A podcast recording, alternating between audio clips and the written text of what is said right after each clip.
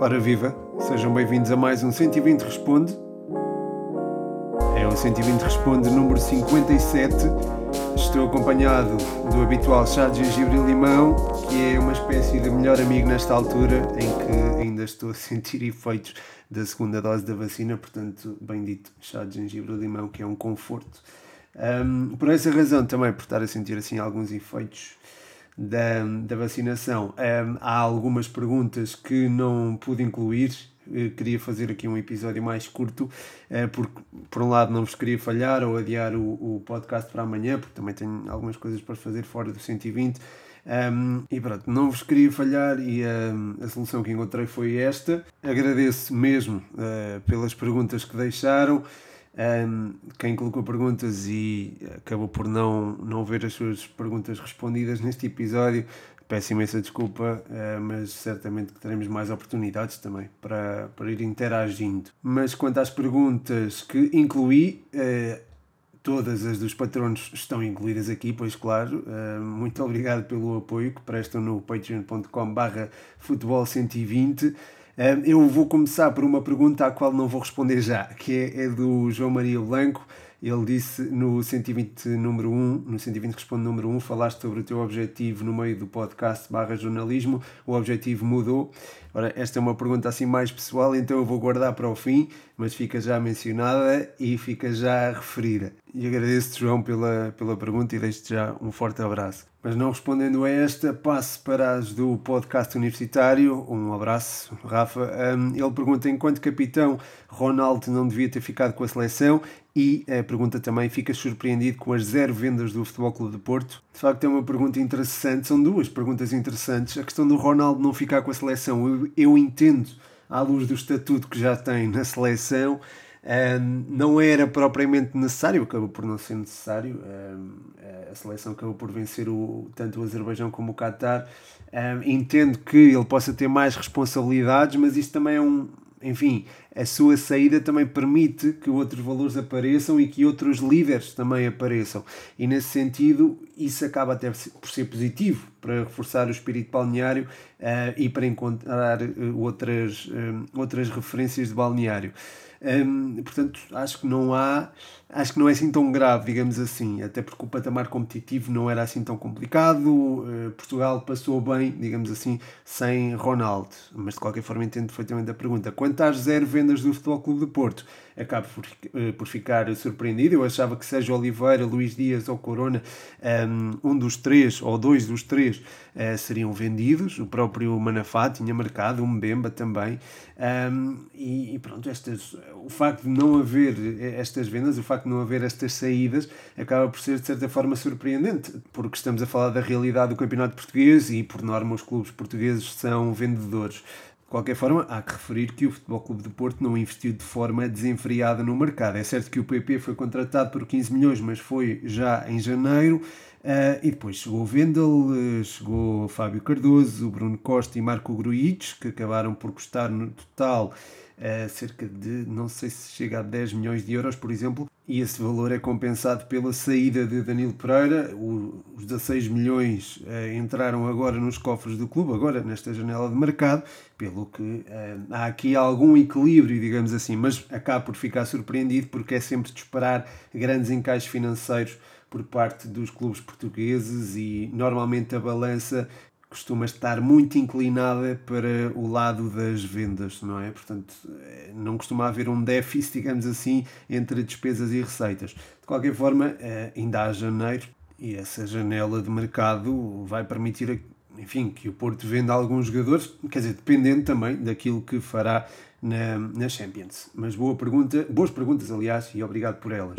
Ainda sobre as perguntas dos patronos e ainda sobre o Futebol Clube de Porto, de certa forma, eh, o André Rodrigues pergunta o que achaste da estreia do Otávio e do jogo de Portugal contra o Qatar. Muito obrigado, André, e um forte abraço para ti. O Otávio é um jogador que cresceu imenso desde que voltou do Vitória de Guimarães, quando foi emprestado ao Vitória, regressou ao Porto e desde aí tem tido uma ascensão é significativa e taticamente é um jogador que oferece muito à equipa. Eu já falei do Otávio como o elemento que eh, confere dois esquemas eh, táticos ao Futebol Clube do Porto, podendo jogar em 4-3-3 ou em 4-4-2. Isto mais na altura em que Marega estava e em que podia encostar uma das alas. Um, mas ele é inteligente nesse sentido. É inteligente para conferir largura, para interiorizar e ocupar, um, ser uh, confinado a tarefas defensivas. É um jogador com uma leitura de jogo uh, acima da média, diria, e eu acho que isso acaba por diferenciá-lo e torná-lo mais integrável, digamos assim, no esquema de jogo de Portugal e, e noutro, esquema, noutro esquema tático. Quer dizer, uh, jogando num 4-4-2, se calhar sente-se mais confortável, ou num 4-3-3, se calhar com uma linha de três centrais não se sentiria tão confortável, mas é um jogador que dá, dá enfim, tem uma leitura de jogo acima da média, é, é muito inteligente e isso ficou evidenciado no jogo contra o Qatar, que foi bem conseguido na medida em que Portugal acabou por vencer, mas a exibição acho que ficou um bocadinho abaixo do que seria de esperar da nossa seleção, frente à outra que é significativamente inferior. Sobretudo tendo em conta que jogou eh, com, eh, contra 10 jogadores durante grande parte do tempo, jogou contra 9 no, no finalzinho. Enfim, eh, acho que Portugal tinha condições para levar, enfim, levar uma sacada de golos para casa. Não aconteceu. Eh, também entendo que o ritmo de jogo no amigável não seja tão frenético, portanto isso acaba por condicionar a partida, mas acho que de qualquer forma havia espaço para se fazer melhor, aliás, como se viu frente ao Azerbaijão. Uh, a seguir, o Rodrigo Canhoto dos Paninca, que também são patronos, pergunta-me Fernando Santos out, algo que vai de encontrar a pergunta do Felipe Moreira, que um, pergunta se achas que Fernando Santos ainda consegue retirar o melhor de cada jogador ou achas que já não há volta a dar. Muito obrigado pelas perguntas e um forte abraço para vocês, Felipe e Rodrigo. Portanto, voltamos a falar da adequabilidade de Fernando Santos na condição de selecionador nacional. E eu entendo essas críticas. Portugal, frente à Irlanda, devia ter feito muito mais, frente ao Qatar também. Frente ao Azerbaijão, não acho tanto. Acho que Portugal exibiu-se a um bom nível, mas acho que não. Isso já posso falar na, na próxima pergunta. Um, de qualquer forma, estamos a falar de um selecionador que tem esse perfil de, de selecionador e nem todos os treinadores, uh, os Mourinhos, os Jorge Jesus, os André Vilas Boas, os Paulo Fonseca, uh, nem todos têm esse, esse perfil de, de selecionador nacional. O selecionador nacional está uh, uma semana com a equipa a cada, a cada mês, com sorte. Portanto, aqui em setembro está uma semana, em outubro vai estar também, em novembro também, em dezembro não está com a seleção, em dezembro, janeiro, fevereiro não está com a seleção, em março volta a estar, depois só estará em junho se houver de facto uma, uma data de seleções. Portanto, é muito complicado a um selecionador eh, implementar um estilo de jogo e tirar o melhor partido dos seus recursos e dos seus jogadores um, ehm, num curto espaço de tempo é muito difícil fazê-lo. Jorge Jesus, por exemplo, precisa de muito tempo para implementar a sua, a sua ideia de jogo. Uh, por exemplo, agora são casos com uma escala menor. E Vieira também precisa muito tempo para implementar o seu estilo de jogo, mas quando o faz, aquilo flui, que é uma maravilha. Luís Castro, a mesma coisa. Portanto, depende do estilo de jogo e depende também dos protagonistas que o selecionador tiver. Uh, mas mesmo com com ótimos protagonistas, como é o caso de Portugal, nem sempre é fácil uh, pôr a equipa a praticar um futebol de, de alto nível. Acho que a nível de seleções é muito difícil fazê-lo. Uh, se olharmos para a história, vemos que a Holanda de Cruyff era de facto impressionante. Uh, o Brasil, eu não sei, fala-se do Brasil de 72, eu não era nascido nessa altura, claro, mas, uh, mas fala-se muito dessas seleções que marcaram uma geração, mas também eram, era uma fase, era uma o futebol atravessava outros tempos, era taticamente não era tão desenvolvido, estava, estavam-se a lançar as bases para o que é o futebol hoje, então não havia bem uma diferença vincada entre os clubes e as seleções, ou o futebol praticado por os clubes e as seleções. Eh, podem-me falar da Alemanha que ganhou 7-1 ao Brasil, por exemplo, no Mundial.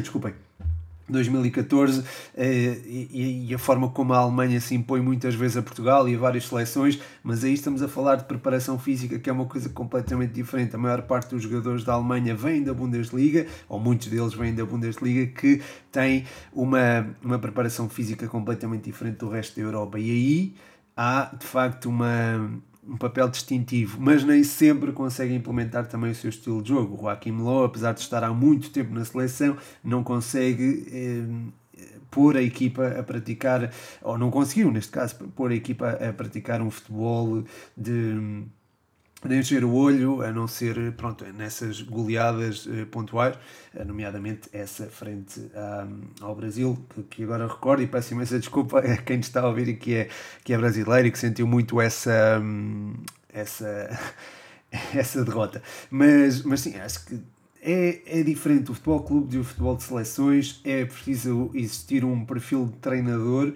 próprio uh, para gerir uma equipa, para ao longo do tempo ir implementando um estilo de jogo e uh, para também ter algum sucesso e também ser vistoso, esse futebol ser vistoso. É certo que a Itália de Mancini, por exemplo, neste Euro 2020 uh, foi bastante, enfim, teve algumas exibições que nos encantaram, mas aí estamos a falar de um balneário extraordinariamente unido. Ainda há pouco tempo o Spinazzola veio ao público dizer que Uh, já não me lembro, acho que foi uh, uh, o facto do sucesso. Não sabe como é que a equipa teve sucesso tendo um balneário tão estúpido, mas tipo, disse isto de uma forma que dá-nos dá a sensação de que se vive de facto um bom ambiente na, na seleção italiana. Isso nem sempre é fácil encontrar e eu acho que eles encontraram isso conseguiram encontrar-se também em campo, uh, impor um modelo de jogo, identificar-se também com as ideias do treinador. Isso nem sempre é fácil de, de, de aplicar, sobretudo quando há uma referência individual. Uh, e Portugal tem essa referência individual, em Cristiano Ronaldo ainda tem. Portanto, é difícil implementar um estilo de jogo vistoso.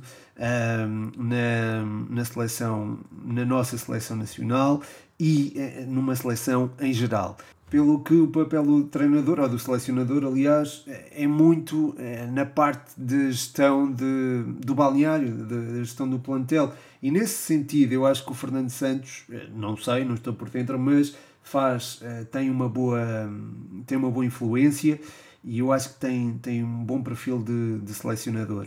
Se há alguém melhor que ele, eu não sei, porque também não temos essas referências. Eu não sei até que ponto Jorge Jesus seria um bom selecionador nacional, ou José Mourinho, ou. Um, ehm, ou eventualmente uh, Paulo Fonseca, Luís Castro, etc. Eh, porque lá está, podem demorar a implementar o seu jogo e a equipa pode se ressentir disso mesmo.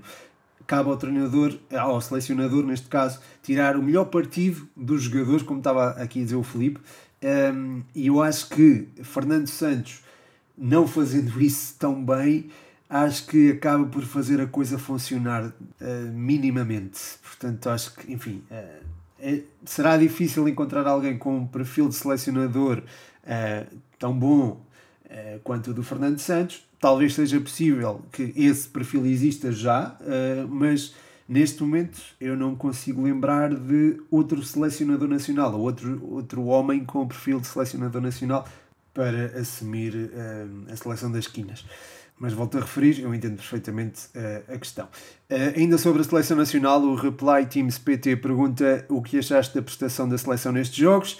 Ora bem, os dois primeiros jogos, como estava a dizer, acho que não foram muito bem conseguidos. Frente à Irlanda, a equipa não conseguiu entrar no último terço e isso foi angustiante a forma como o Ronaldo depois acabou por resolver. Ronaldo não, não foi só Ronaldo, foi o Gonçalo Guedes, as entradas do Gonçalo e do João Mário fizeram a diferença. Eu acho que aí Portugal uh, conseguiu tomar conta do jogo, mas foi numa, na reta final e Ronaldo depois lá está, teve o seu instinto finalizador. Aquele último gol acho que são poucos os que o marcariam, uh, sobretudo numa fase tão, tão pressionante da, da partida contra o Qatar, já tinha dito, acho que foi um bocado eh, abaixo das expectativas. Frente ao Azerbaijão, acho que a equipa teve um futebol muito fluido, muito capaz e acho que isso acabou por, eh, enfim, evidenciar que esta seleção, a nível coletivo, eh, se calhar rende mais quando não tem uma referência individual, quando não tem, portanto, Cristiano Ronaldo.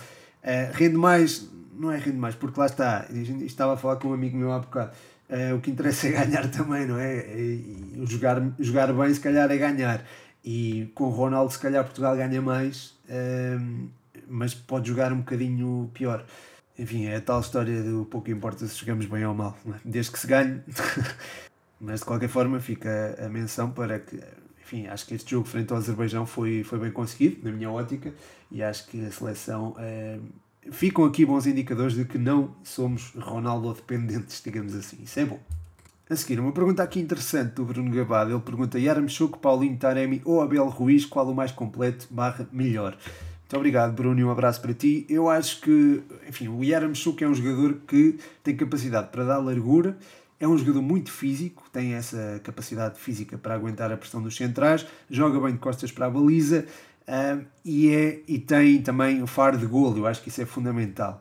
Uh, Paulinho tem parte destas características Uh, não tem tanto faro de golo quanto o Yaramchuk, ou se o tem, está um bocadinho escondido. Uh, no Braga tinha-o, agora no Sporting uh, tem que se encontrar com essa confiança, porque acho que um ponto de lança depende muito dessa, dessa, dessa confiança. Mas é um jogador que coletivamente oferece mais à equipa que o Yaramchuk.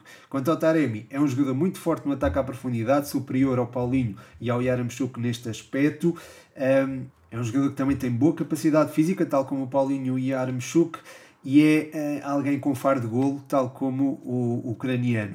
Quanto a Abel Ruiz, acho que é o mais completo dos, uh, dos enfim, destes quatro que tu sugeriste, porque é um jogador com capacidade técnica que não tem Taremi, Paulinho nem Yaramchuk, é um jogador também com o tal faro de golo, está a encontrá-lo e está cada vez melhor, é um jogador que a nível coletivo tem capacidade para fazer fluir o jogo encostando mais numa das alas ou mantendo-se como referência ofensiva. Aquilo que lhe falta é se calhar capacidade física, mas mesmo, mesmo assim está também uh, a trabalhá-la. Portanto, eu acho que destes quatro, o mais completo é o Abel Ruiz. Mas lá está, o Abel Ruiz tem bom, bom ataque à profundidade, mas não tem um ataque à profundidade tão bom quanto o Taremi. Tem faro de golo, mas se calhar não tanto quanto o Yaramchuk e o Taremi.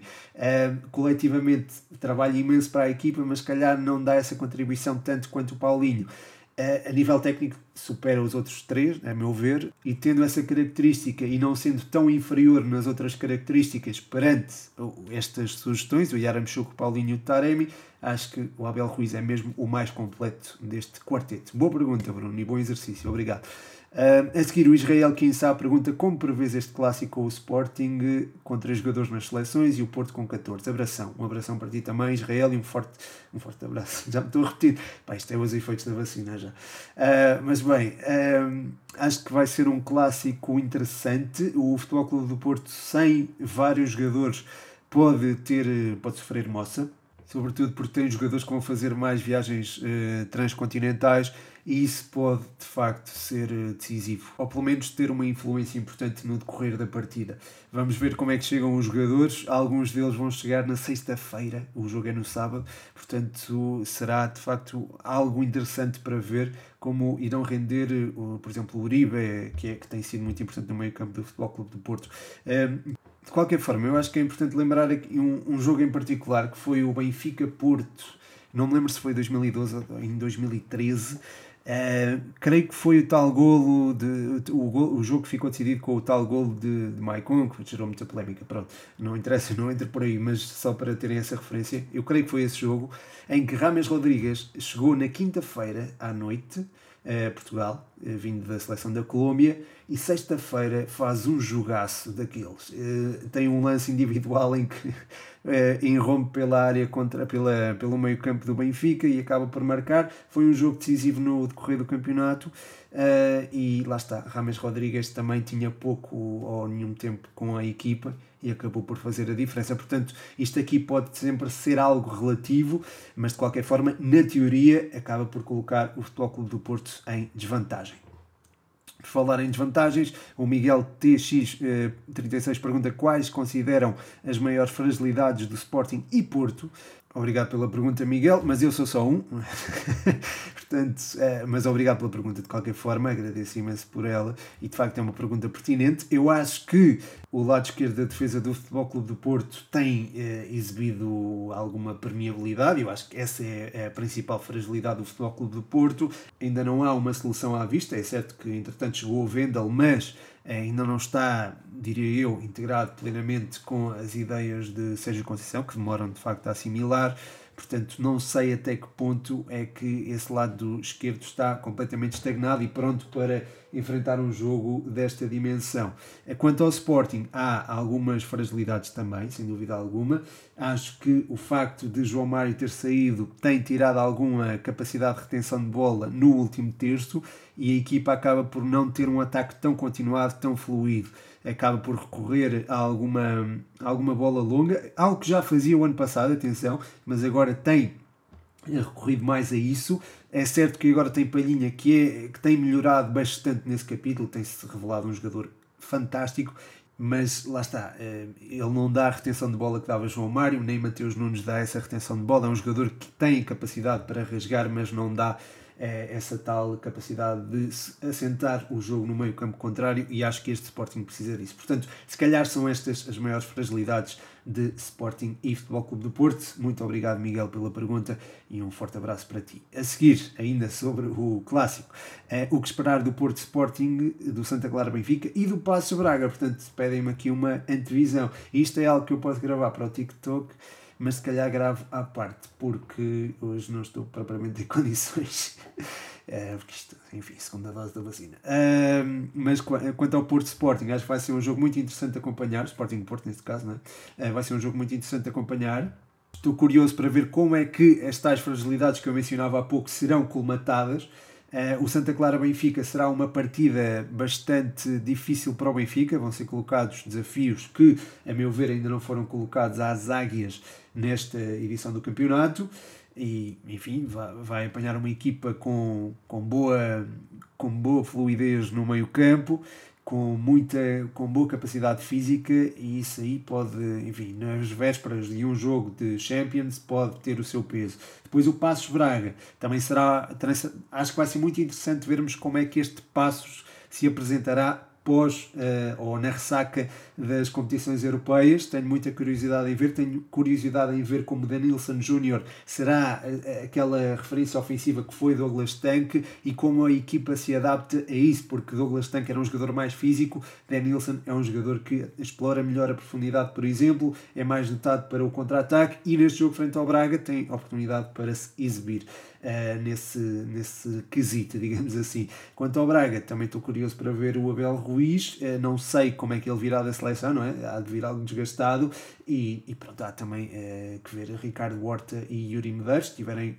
o Ricardo Horta se estiver completamente recuperado, acho que poderá ser um elemento importante e como tem sido, aliás, ao longo desta época para o Sporting Braga. Mas são três jogos com com bastante potencial para fazermos uh, trocar uh, o sofá pela praia no, no próximo sábado. A seguir, são duas perguntas sobre o Fenerbahçe, o que é curioso. Uh, o Leandro 17 pergunta Berisha e Rossi, dois jovens talentosos que foram para o Fenerbahçe, fizeram a escolha certa. E o Diogo Pires pergunta o que achas da saída de Crespo para a Turquia, não achas que tinha um bom futuro em Portugal? Boas perguntas, Leandro e Diogo. Um forte abraço para vocês. Obrigado por, uh, pelas perguntas. Uh, quanto a Berisha e Rossi e também contra, quanto a Crespo, eu acho que uh, aquilo que Vitor Pereira está a montar no Fenerbahçe é algo que um, promete. É algo que é promissor, é um projeto ambicioso e podendo lutar por, por títulos, um, acho que há capacidade para que estes jogadores se possam valorizar e depois mais tarde darem outro salto na carreira e de forma sustentável. Uh, posto isto, acho que fizeram, sim, fizeram uma boa escolha e acho que Vitor Pereira é um bom treinador para uh, os orientar. Quanto a Crespo ter um bom futuro em Portugal ou não, uh, depende da forma como ele se adaptasse ao novo patamar competitivo. Ele vai enfrentar essa diferença na, na, na Turquia, porque o, o patamar competitivo vai ser de facto diferente. Vai jogar a Liga Europa também, certamente e lá está, e também podemos ver a fibra do Crespo. Se ele se afirmar, então digo-te que sim, que tinha um ótimo futuro em Portugal, talvez ainda venha a ter, vamos ver o que fará na Turquia. Um, se, se as coisas correrem muito bem, acredito que ele até possa ser chamado à seleção uh, um pouco mais, não, mais tarde. Não agora, mas um pouquinho mais tarde. Por fim, a tal pergunta do, do Blanco. Uh, no 120, número 1, falaste sobre o teu objetivo no meio do podcast barra jornalismo, o objetivo mudou. Boa pergunta, João. Eu não te vou dar aqui uma resposta direta porque não dá, não é? Ehm, eu mencionei de facto que tinha um objetivo, não o referi na altura. Há sempre objetivos, eh, mas eu acho que os feitos que foram alcançados são, de certa forma, uma consequência da procura por um objetivo. Ou seja, isto normalmente é o. a caminhada que interessa, não é o destino. Costuma-se dizer muito isto, é, por mais lamechas que possa soar, acho que acaba por ser verdade, porque é aquilo que uma pessoa vai conquistando ao longo de, uma, de um caminho rumo a um objetivo um, acaba por conquistar certas coisas uh, importantes. E, e, a, e, uma das coisas importantes que eu acho que, que foi conseguida neste uh, a caminho do objetivo que eu tinha traçado.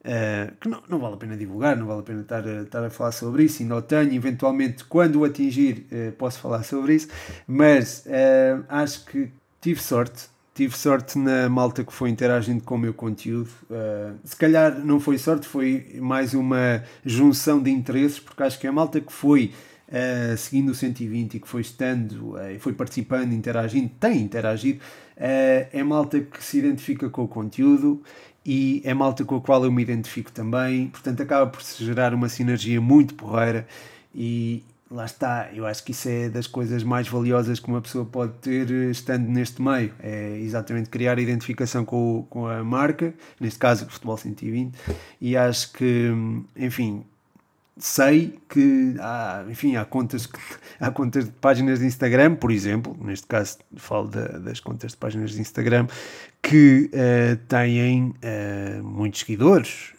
mas ter 20k de seguidores, por exemplo, 20 mil seguidores, e não ter esta sinergia que se foi adquirindo neste, enfim, neste projeto, acho que é. Acho, enfim, acho que não valia a pena atingir esses números se não se estabelecesse uma boa relação ou uma boa comunidade em volta de, do projeto. Portanto, eu acho que isso é, se calhar, portanto, não te estou a responder uh, diretamente, porque o objetivo continua lá e prefiro não o mencionar, mas aquilo que se conquistou a correr atrás desse objetivo acho que foi bastante importante e foi bastante significativo Pá, e enche-me de orgulho, se me permitem, enche-me de orgulho. É, é, tem sido malta super porreira aquela que tem interagido com o 120 e acho que só tenho muita sorte nesse, nesse aspecto, sorte ou a junção de interesse, não sei. E acho que pronto, acho que só acho que estou, estou orgulhoso disso e estou também grato por ter essa sorte, digamos assim. É, portanto, é isso. É, aquilo que foi conquistado é, de facto deixa-me deixa orgulhoso. E pronto, acho que o próprio podcast também tem, tem, corrido, tem corrido bem. Uh, não costumo olhar muito para, para tabelas nem, nem, nada disso, portanto não é algo que me preocupe. É certo que no Spotify está, pelos vistos, está bem colocado, mas enfim, não é mais do que isso, mais do que lá está os seguidores, mais do que as tais. Enfim, é importante ter uma, uma noção do, do teu trabalho, porque isso também é um, é um, reflexo do teu trabalho. O número de seguidores, o número de likes, isso é importante, é uma referência, mas essa não é a única referência e nem é a mais importante. A mais importante é mesmo esse tal feedback que vou recebendo e uh, perante esse feedback eu não, pronto, lá está, não, não podia estar mais orgulhoso e pronto, fico, fico aqui uh, para terminar o podcast uma, um, uns minutinhos de lamechice uh, e pronto, fica o agradecimento. um agradecimento também pelas perguntas que me deixaram neste podcast. Uh, peço imensa desculpa à malta à qual eu não podia, uh, não consegui, aliás, uh, responder. tem a ver, pronto, tem a ver com efeitos da vacina. Já estou aqui a terminar e estou aqui meio, meio cansadito, mas agradeço imenso essas perguntas, toda a interação. Lá está, mais uma vez. Espero que o episódio tenha tido a qualidade do costume. Se não tiver, digam-me, por favor. Uh, e, e, pronto, e é isso. O meu nome é Pedro Machado e este foi mais um 120 Responde. Ah, e apoiem também o, o projeto no Patreon, em patreon.com/futebol120.